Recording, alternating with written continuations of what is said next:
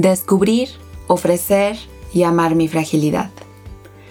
Hola nuevamente y bienvenido, bienvenida. Estamos en el día 20 de este reto de cuaresma de descubrir, ofrecer y amar mi fragilidad. Soy Dani Valverde y continuamos con esta parte que hablábamos ayer de rendirnos con aquello que ofrecemos al momento de ofrecer, rendirnos. ¿Pudiste responder esta pregunta de dónde te sientes seguro para rendirte? De tus angustias, tus ansiedades, preocupaciones, batallas. ¿Pensaste en alguien? ¿Pensaste en algún lugar? Ayer tocábamos también el tema de la fe como parte de esto de el rendirnos.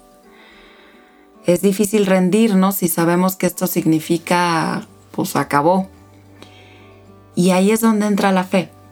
La fe va de la mano con la confianza, pero no se pelea con la razón.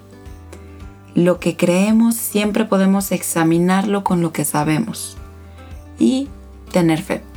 Esto es tener fe. Con la fe se pueden abrir nuevas posibilidades y de una manera, digamos, flexible.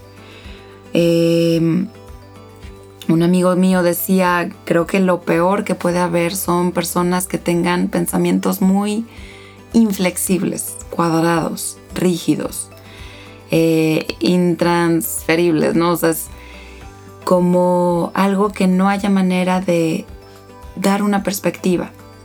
En cambio, mentes saludables son mentes flexibles, porque somos mentes, somos, ¿verdad? Yo ya bien apuntada eh, hablamos de mentes adaptables. A veces unos tenemos mayor facilidad de adaptarnos a unas cosas, pero hay otras cosas en las que nos puede costar mucho más trabajo. Ve preguntándote cuáles son las tuyas.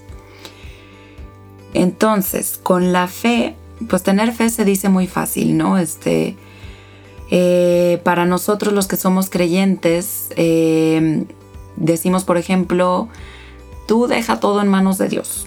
Este, o uno pone, Dios dispone, ¿no? Este tipo de cosas.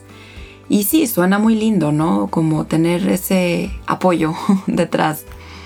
Pero cuando las cosas están más difíciles, cuando hay crisis, eh, es cuando más podemos cuestionar a Dios y poner en duda esta supuesta fe.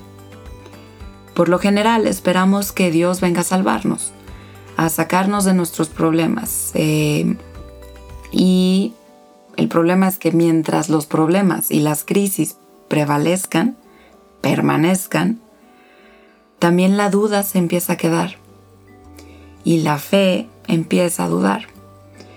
Y, esto es de humanos, esto, o sea, la duda es cosa nuestra, ¿no? Este, solemos entender la fe muchas veces así, como un vengan, sálvenme, ¿no? Señor, cúrame, Señor, sálvame, eh, deshazte de esta pandemia, eh, consígueme una pareja, dame un trabajo, eh, etcétera, ¿no? Pero hay una forma, una perspectiva diferente, más flexible, de ver la fe, que no se trata de una lámpara mágica ni, ni de un genio de la misma lámpara, es, se trata de confiar consiste en confiar.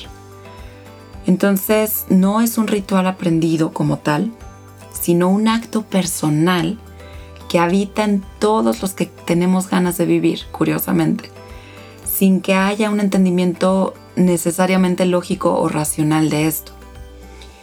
Se trata de que nuestra fe sea más grande que nuestros miedos. Todo esto me lo explicó el padre Ángel Hernández sacerdote amigo de la familia. Y a mí se me hizo maravilloso, ¿no? Caminar en fe no se trata de, ya no preocuparse, ¿no? Este como, ah, bueno, pues no va a pasar nada. Eh, no, sino saber que en medio de las tormentas hay alguien ahí con nosotros, a nuestro lado. Las cosas van a salir bien. Esto es fe. Entonces, no caminar por lo que vemos, sino por lo que creemos. Para mí esa es la fe, la prueba de lo que no se ve, pero que sí se cree. En fin, la fe eh, esto también me lo dijo alguna vez Ángel, no es que haga las cosas fáciles, las hace posibles. Entonces, hoy te diría, da lo mejor de ti y ten fe. Identifica tu tormenta, identifica aquello que estás consciente que quieres cambiar o que está costando trabajo cambiar. ¿Cómo puede tu fe volverse más grande que tu tormenta el día de hoy? Que tengas un excelente día.